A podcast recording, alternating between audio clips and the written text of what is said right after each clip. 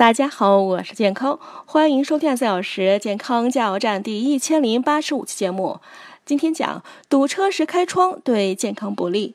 堵车时，一些人喜欢摇下车窗望望风景、透透气，甚至是骂街泄愤。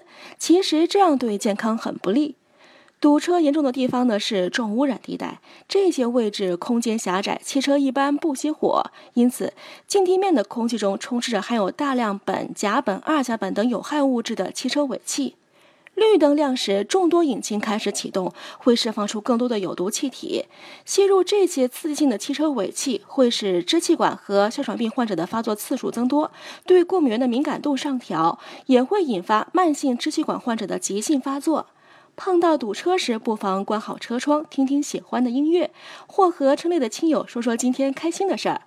拥有随遇而安的心态后呢，你会发现堵车并不是件难过的事儿。